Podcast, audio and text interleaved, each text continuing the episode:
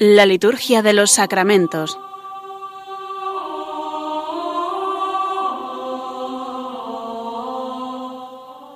Con el Padre Juan Manuel Sierra.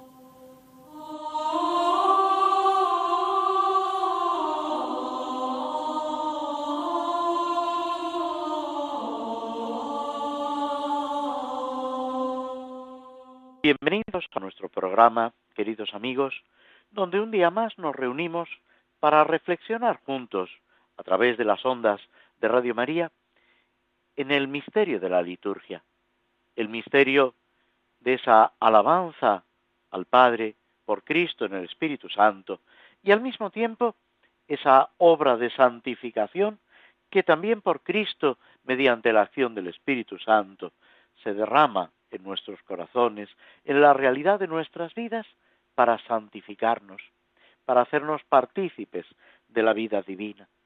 Y esto se realiza de una forma excepcional en los sacramentos, en esas acciones poderosas de Dios que irrumpen en nuestra vida a través de signos sensibles para que vivamos como decimos al terminar la plegaria eucarística en la misa, por Cristo, con Él y en Él. Vamos lentamente avanzando en estas semanas del tiempo ordinario que preceden al tiempo de cuaresma. Es como un pequeño intermedio antes de proseguir con ese tiempo fuerte que es la cuaresma en su triple aspecto bautismal, penitencial y de preparación para la Pascua del Señor, que culmina, como todos sabéis, en esa gran celebración de la Pascua y en el tiempo pascual que culminará en Pentecostés. El tiempo ordinario no es un tiempo simplemente de relleno, es un periodo del año litúrgico en el que se nos va presentando el misterio de la vida de Cristo, de su predicación, del anuncio del reino, para que también nosotros participemos, recibamos en nuestro corazón ese anuncio y nos comprometamos en ese reino de Dios que se va realizando a través del ministerio de la Iglesia. Hoy celebramos a San Ildefonso de Toledo, obispo de Toledo en la época visigótica, en el siglo VII, que destaca por su devoción a la Santísima Virgen, su espíritu de oración, pero también por un pequeño tratado sobre el bautismo y el camino del desierto, que viene a ser como un pequeño tratado de vida espiritual, de vida ascética, de lo que es nuestro peregrinar en medio de las dificultades. También a San Ildefonso de Toledo se le atribuyen varios textos litúrgicos, quizás el que con más seguridad se le puede atribuir es la llamada Misa de Santa María el 18 de diciembre, que equivale a la anunciación, a la encarnación en el rito romano, que en el rito romano se celebra el 25 de marzo. También algunos de los textos de la octava de Pascua se le atribuyen a San Ildefonso por ese estilo peculiar, ese ir jugando con las palabras, con los conceptos semejantes, sinónimos, para ir avanzando, profundizando en el misterio de Cristo. Pero es sobre todo su tratado sobre la virginidad de María, la obra más conocida. También escribió sobre las personas, los hombres ilustres de su tiempo.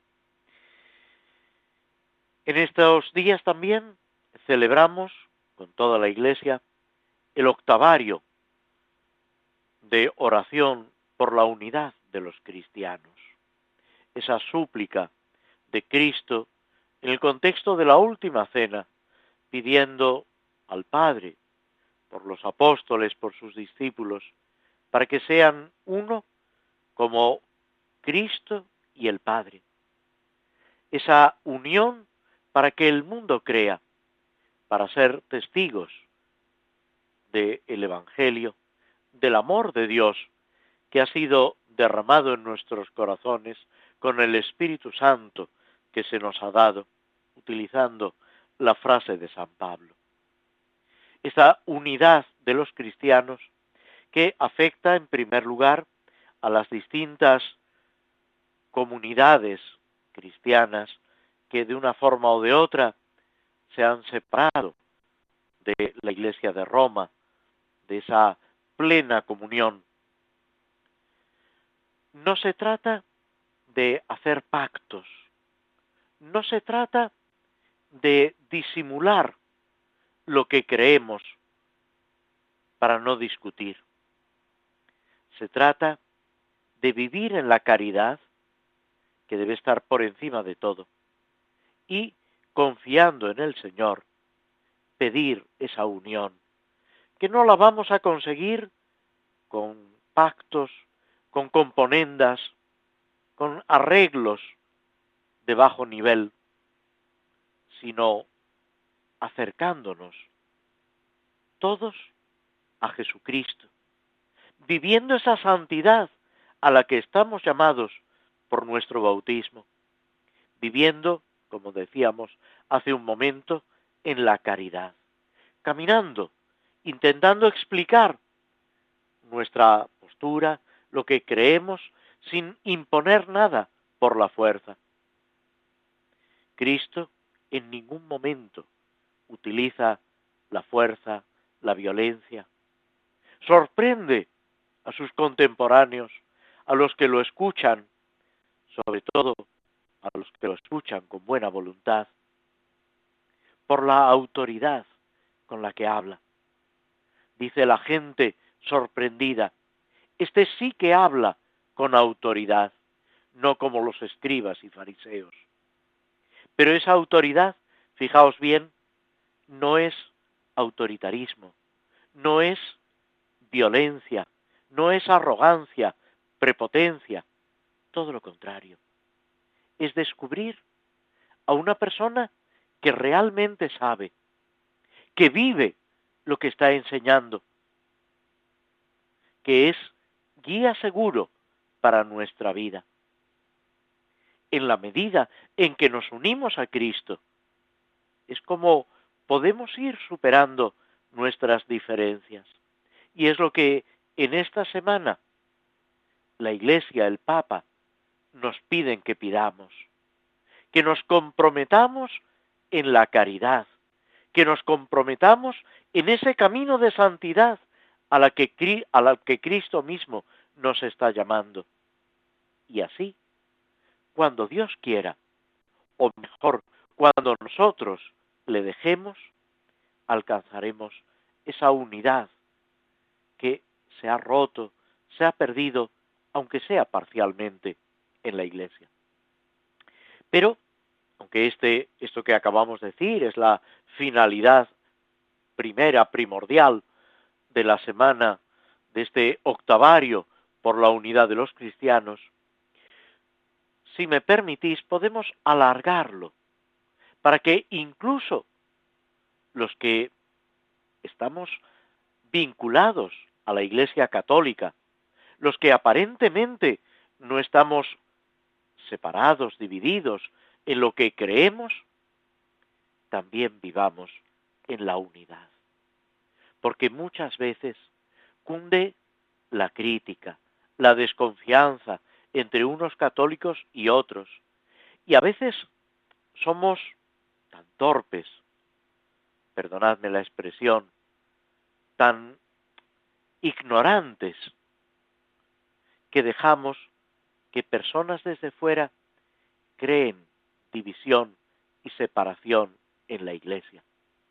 Y hay quien intenta aplicar criterios políticos de un grupo o de otro, de un sector o de otro, de avanzados o conservadores, progresistas, etc. Eso no cabe en la Iglesia. Lo importante es, como os decía, vivir en la caridad y seguir a Cristo.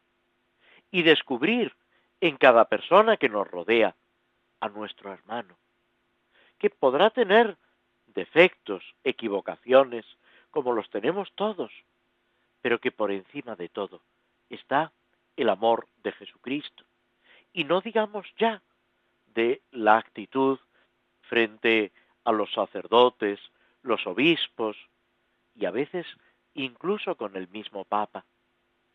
Tiene que haber una actitud de cariño, de respeto, de admiración, descubriendo esa acción de la gracia y comprometiéndonos en la oración los unos por los otros. Es algo que debemos pedirle al Señor. ¿Qué es lo que quiere el enemigo de Cristo, el enemigo de la Iglesia? Crear división, separación, poner etiquetas y enfrentarnos a los unos con los otros. Frente a eso, el Espíritu de Jesucristo, las bienaventuranzas, el amor de Dios, crea unidad, paz, armonía, alegría. Y es lo que debemos procurar por encima de todo. También en estos días celebramos a San Francisco de Sales, obispo y doctor de la Iglesia, que vivió esa separación con los protestantes, sobre todo con los calvinistas. Celebramos el día 25 la conversión del apóstol San Pablo, ese gran acontecimiento que hace cambiar radicalmente la vida de Saulo de Tarso y pasa a ser de perseguidor de Cristo y de la Iglesia a apóstol incansable el apóstol de los gentiles, para llevar a todas las naciones al conocimiento de Cristo. Y el día siguiente recordamos a los santos apóstoles, obispos, colaboradores de San Pablo, Timoteo y Tito. Con estas celebraciones, junto con Santa Ángela de Merici y Santa Tomás de Aquino, presbítero y doctor de la Iglesia, el sábado próximo, se ilumina nuestra semana para que vivamos ese misterio de Cristo, esa salvación que se nos está ofreciendo. Escuchamos un poco de música que nos ayude a reflexionar, a profundizar en todo esto y a continuación pasamos a comentar la última oración de los formularios por la evangelización de los pueblos.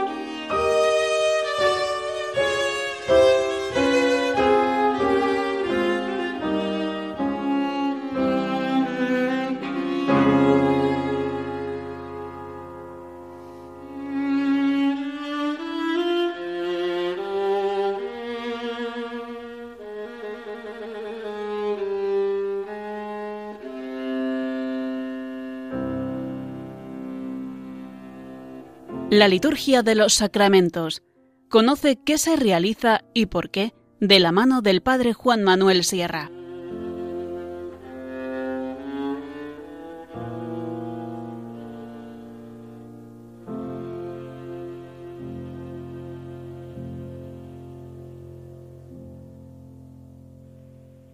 Nos habíamos detenido antes de la oración después de la comunión de este formulario.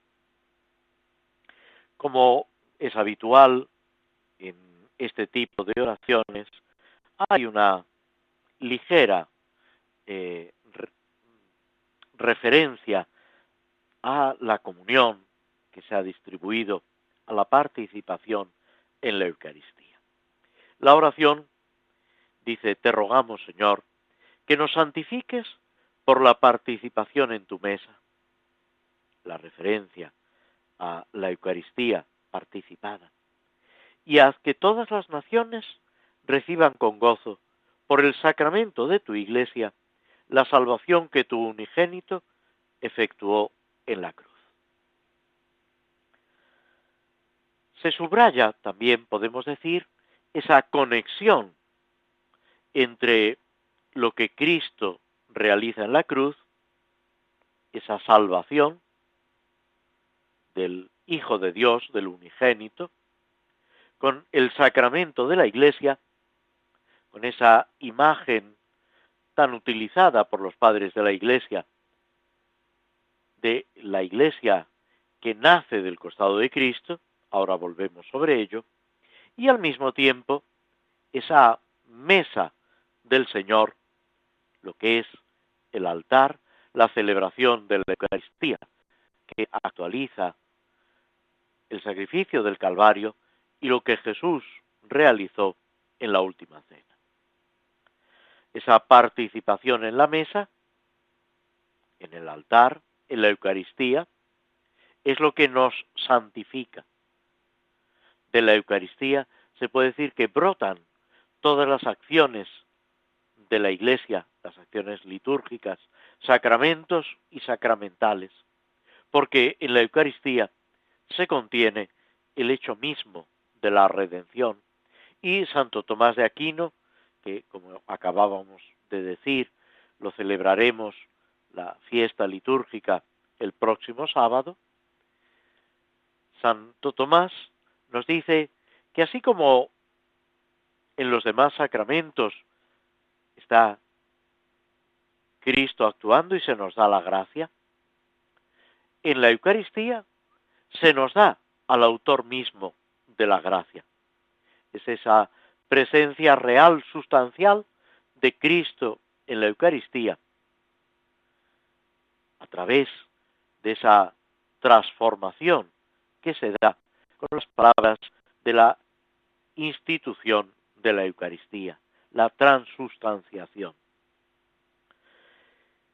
La Iglesia, sacramento de Cristo, que hace visible a Cristo en medio del mundo, que lo anuncia y al mismo tiempo, por los sacramentos, por la proclamación de la palabra de Dios, y donde hay dos o más reunidos en su nombre, hace realmente presente al Señor,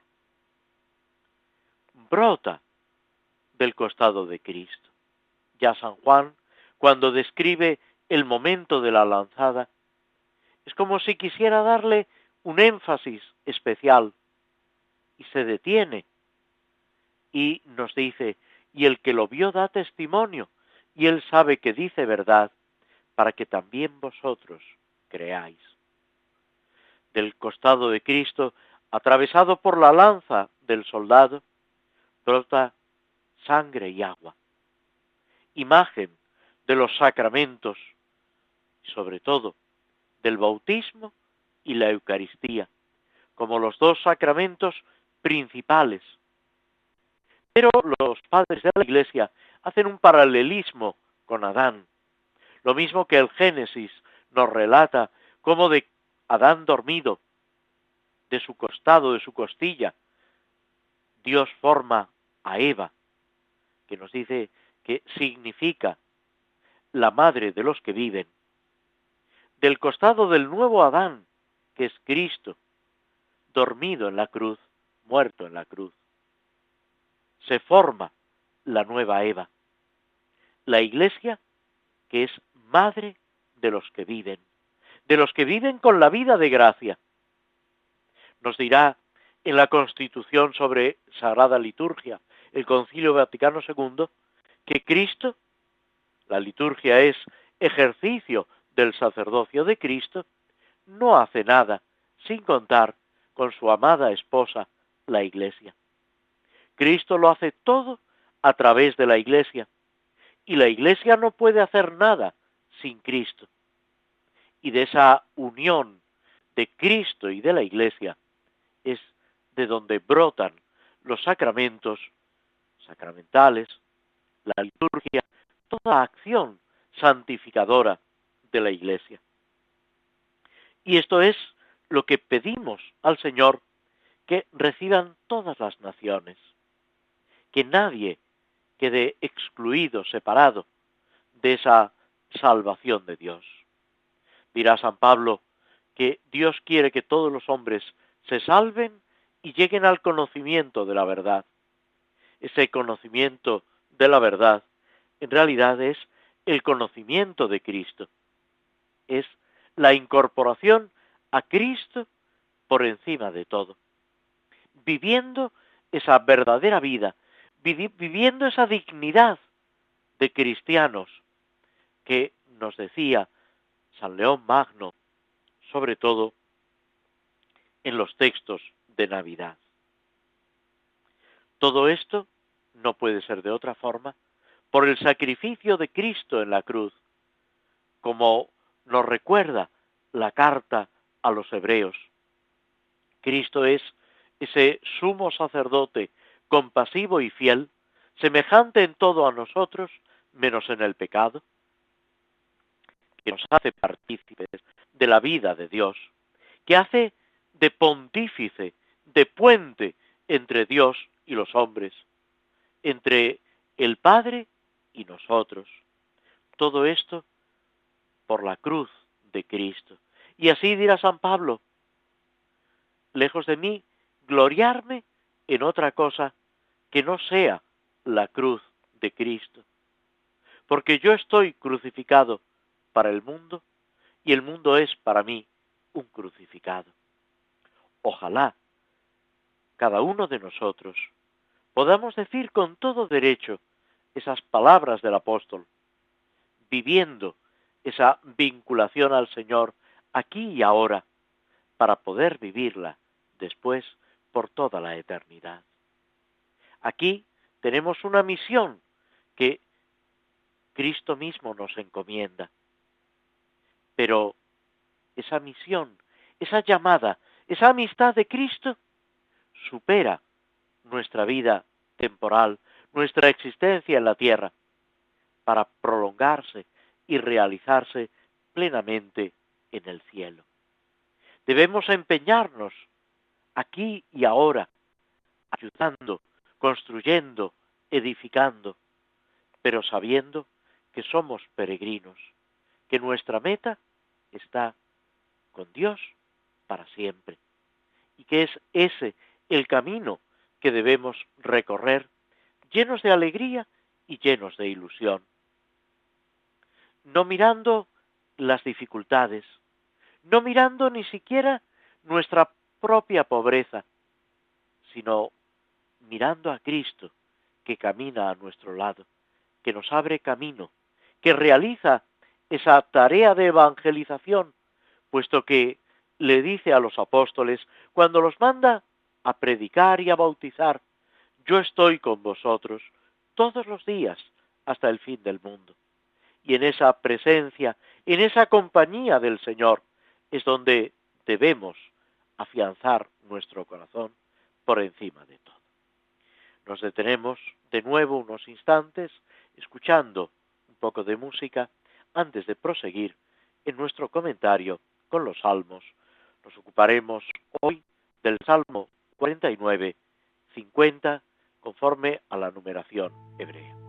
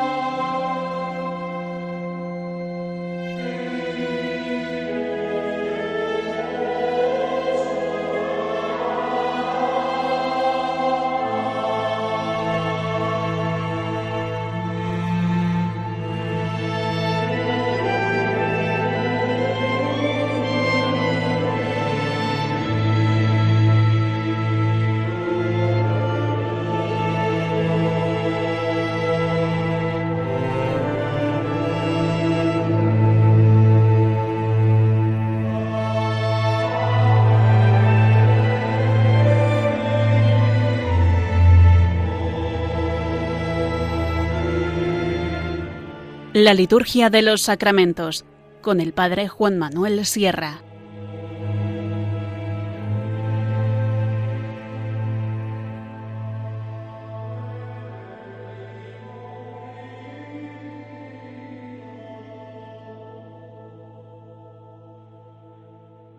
Este Salmo 49, un salmo que nos presenta una especie de discusión de Dios con su pueblo, en el que Dios convence al pueblo de Israel para que cambie, para que se transforme conforme a la alianza.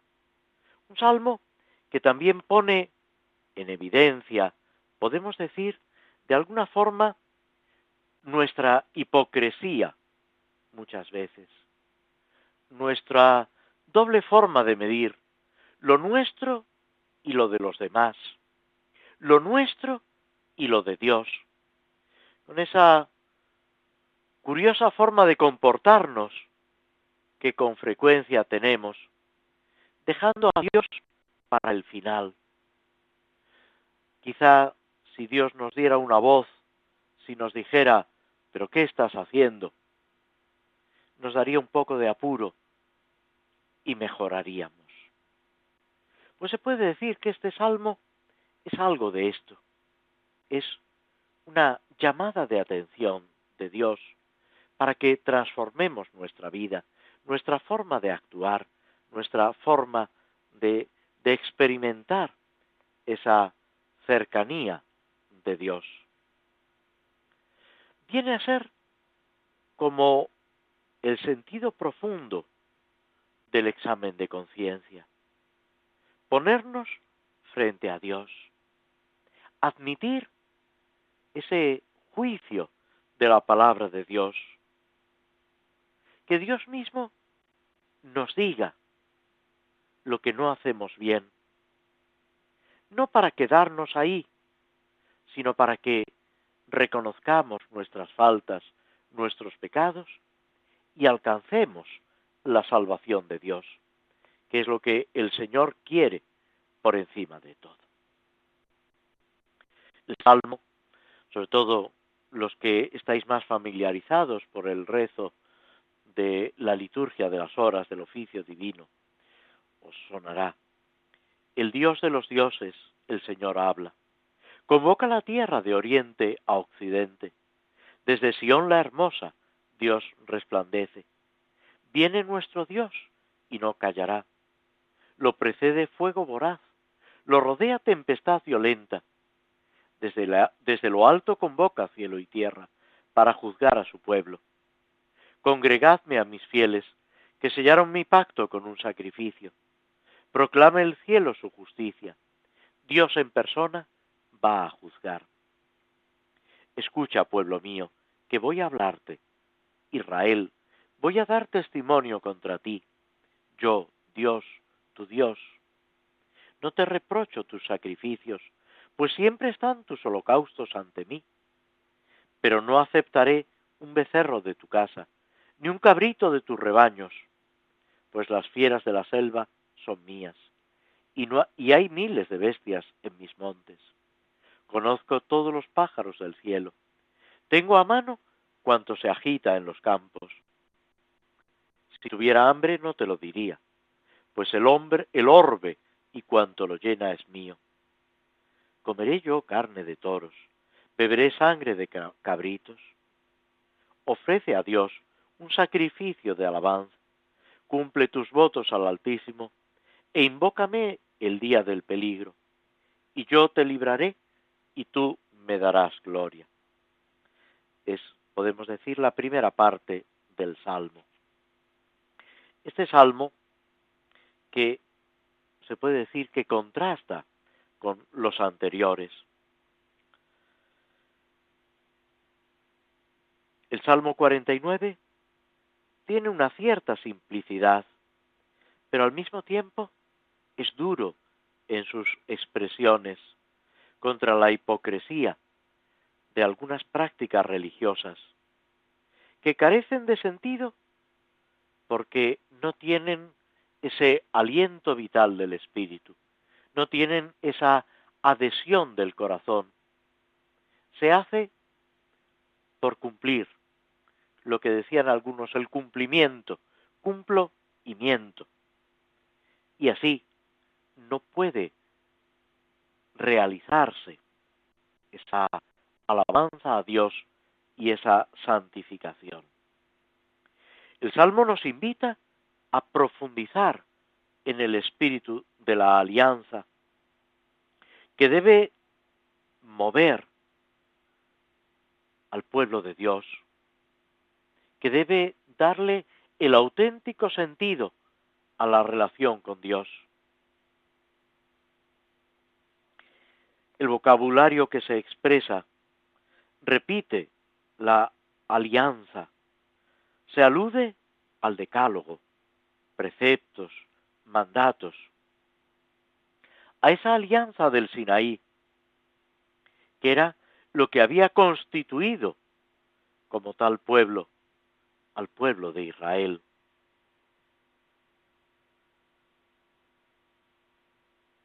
Esa alianza del Sinaí que está sellada con un sacrificio. Podemos decir que el Salmo consta de cuatro partes. Una introducción o prólogo, que es como una requisitoria, un pedir explicaciones. Un alegato, después, contra el formalismo, contra ese quedarse en lo exterior. En la liturgia hay un aspecto exterior y otro interior, y no podemos prescindir de ninguno de los dos. Ambos son importantes, ambos debemos cuidarlos por encima de todo. Luego, una tercera parte, que es una llamada contra la injusticia. Y una cuarta parte, que termina con el optimismo de las promesas para aquellos que siguen el camino de la alianza, para aquellos que viven esa cercanía de Dios en lo exterior y en lo interior. Fijaos que el Salmo, cuando cuestiona los sacrificios, acciones rituales, no es tanto por la misma acción ritual, cuanto por la forma en que esa acción se realiza.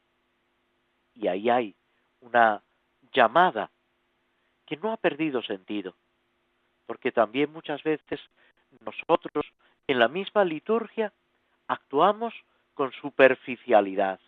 Por eso el Papa Francisco, en esta carta apostólica Desiderio Desideravi, llama a todos los cristianos, pastores y fieles, obispos, sacerdotes, fieles cristianos, a cuidar la formación litúrgica, a estar atentos a lo que se realiza en la celebración litúrgica, para que sea, como el Papa recuerda, la fuente primera y principal de la santificación del pueblo cristiano. El Salmo, en los versículos primero al sexto, es cuando nos presenta ese prólogo con esa manifestación, esa teofanía del Dios de la alianza. Nos presenta ese escenario grandioso del mundo que nos rodea.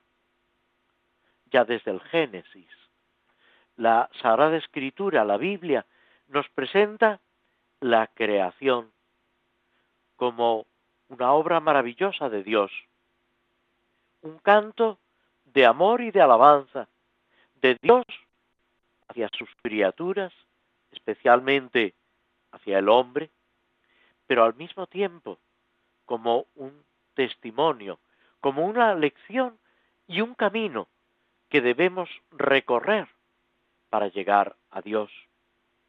En el libro de la sabiduría, y después lo recoge San Pablo en la carta a los romanos, se extraña, casi casi se escandaliza de que los sabios de este mundo, contemplando las obras de Dios, contemplando la creación, no lleguen a alcanzar ese conocimiento de Dios.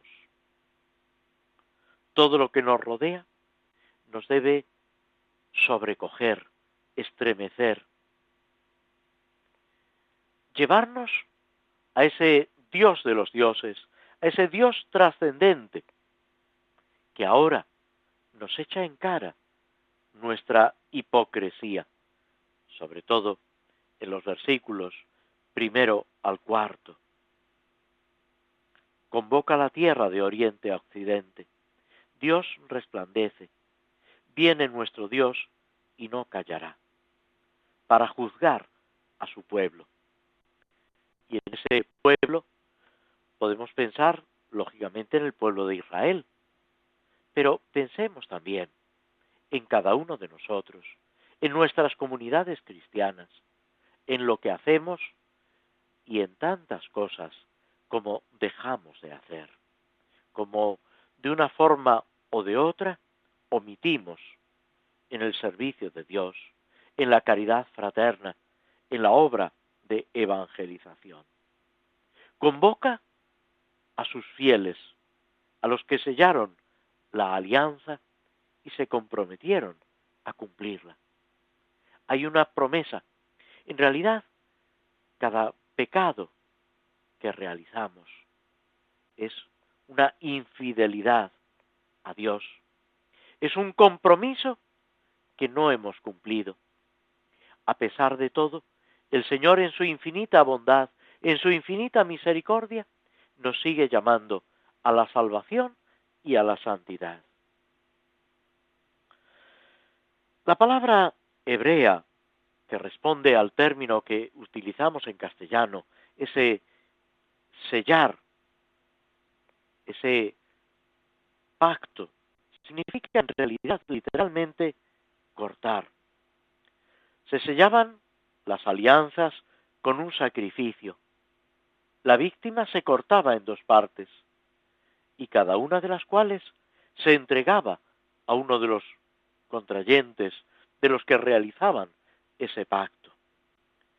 Se simbolizaba así un compromiso material y externo, con unas cláusulas, cláusulas que hay que respetar, pero sobre todo esa comunidad de sentimientos, esa unión profunda que había que vivir por encima de todo.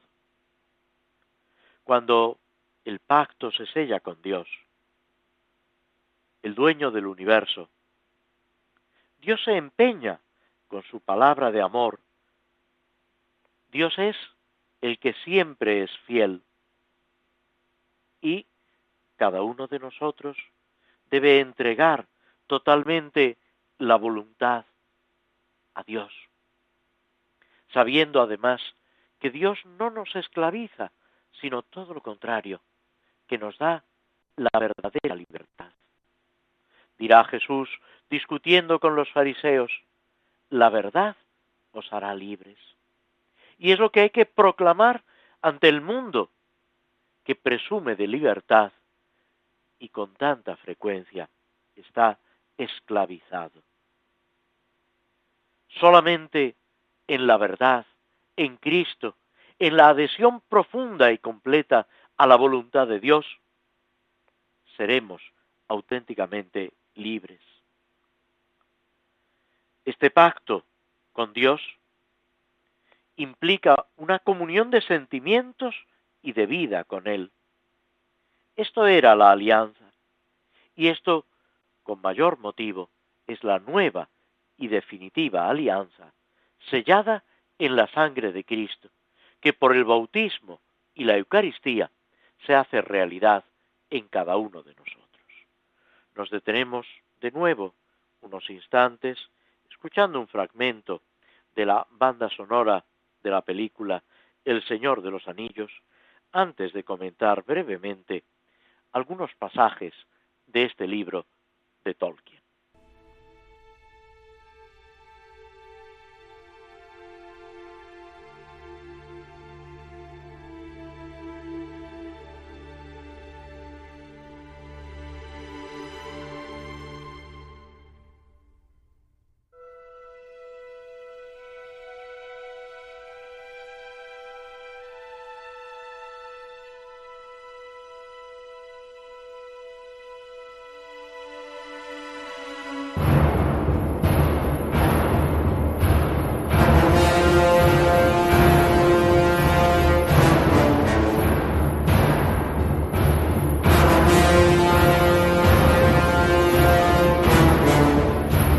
La liturgia de los sacramentos, los lunes cada 15 días a las 5 de la tarde en Radio María.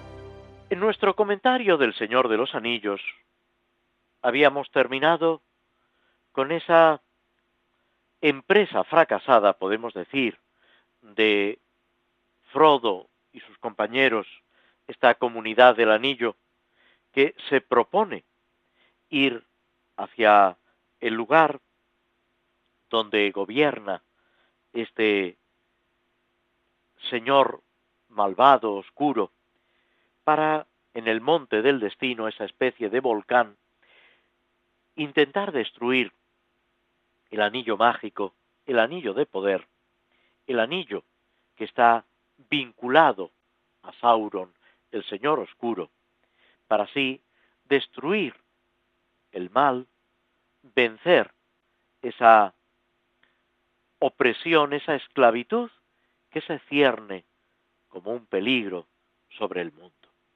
Han intentado atravesar las montañas, han fracasado estrepitosamente por el frío, la nieve, no han podido seguir adelante.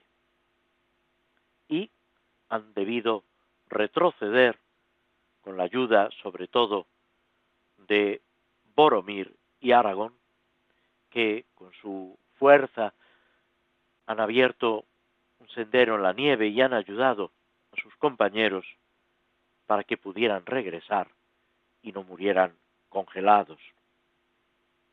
También aquí descubrimos esa colaboración en este grupo que intenta llevar a cabo esa empresa, vemos que cada uno tiene sus cualidades, su forma de ser, pero en ese apoyo mutuo van a poder ir avanzando. Luego surgirán también problemas, dificultades, limitaciones, pero es curioso cómo es precisamente esa unión y ese apoyo mutuo lo que les permite llevar adelante con su empresa, su tarea. Es también curioso cómo los primeros cristianos, donde quiera que llegaban, intentaban formar comunidades, grupos de vida cristiana, para avanzar juntos, para apoyarse, para poder ser fermento en medio de la masa. Nuestros amigos, en el Señor de los Anillos, tienen que descansar y al mismo tiempo decidir qué es lo que hacen. Y Frodo mismo expresa, aunque su deseo sería volver a Rivendell, a ese pequeño reino de donde han salido, donde gobierna Elroth, donde se han encontrado tan a gusto, tan bien acogidos. Sin embargo, lanza esta pregunta. ¿Cómo regresar sin sentirnos avergonzados? Sin reconocer que hemos fracasado estrepitosamente. Y Gandalf apostilla. Regresar es admitir la derrota y enfrentarse luego a derrotas peores. Si el anillo cae en manos de Sauron, todo estará perdido. Y aquí es Gandalf el que sugiere otro camino, aun advirtiendo que no es un camino agradable, que Aragón, con quien ha ido discutiendo las distintas posibilidades, le ha pedido que no sea la primera opción a elegir. Es, dice Gandalf, el camino que conduce a las minas de Moria. Se trata de un antiguo reino de los enanos, en el interior de una montaña, que era una mina, pero era también un palacio. Aragón, de nuevo preocupado, vuelve a poner sobre aviso a Gandalf. El camino puede llevar a Moria. Pero ¿cómo podemos saber si nos acaba de Moria? Gandalf es consciente de las dificultades que tienen que afrontar, pero al mismo tiempo señala que es un camino inesperado y que la sorpresa les puede ayudar y que él confía en salir victorioso. Nos llevaría a Moria si no hubiese ninguna esperanza de salir. Y esto es lo que le mueve. A pesar de todo, Aragón le avisa, ten cuidado. Al fin, Frodo, después de una reflexión, pide que no se vote todavía, que la decisión la tomen al final de la noche. Y en esto se oyen aullidos de lobos van a sufrir el ataque de una manada de lobos. Pero nos detenemos aquí para proseguir dentro de dos semanas con nuestro programa y con esta historia del Señor de los Anillos, que es también una llamada para que afrontando las situaciones difíciles, las situaciones de peligro, no abandonemos nunca la esperanza que no está puesta ya en un personaje fantástico, sino en Cristo mismo, que camina a nuestro lado. Muchas gracias por vuestra atención y espero volver a encontrarme con vosotros dentro de dos semanas en este espacio, la liturgia de los sacramentos en Radio María. Muchas gracias y muy buenas tardes.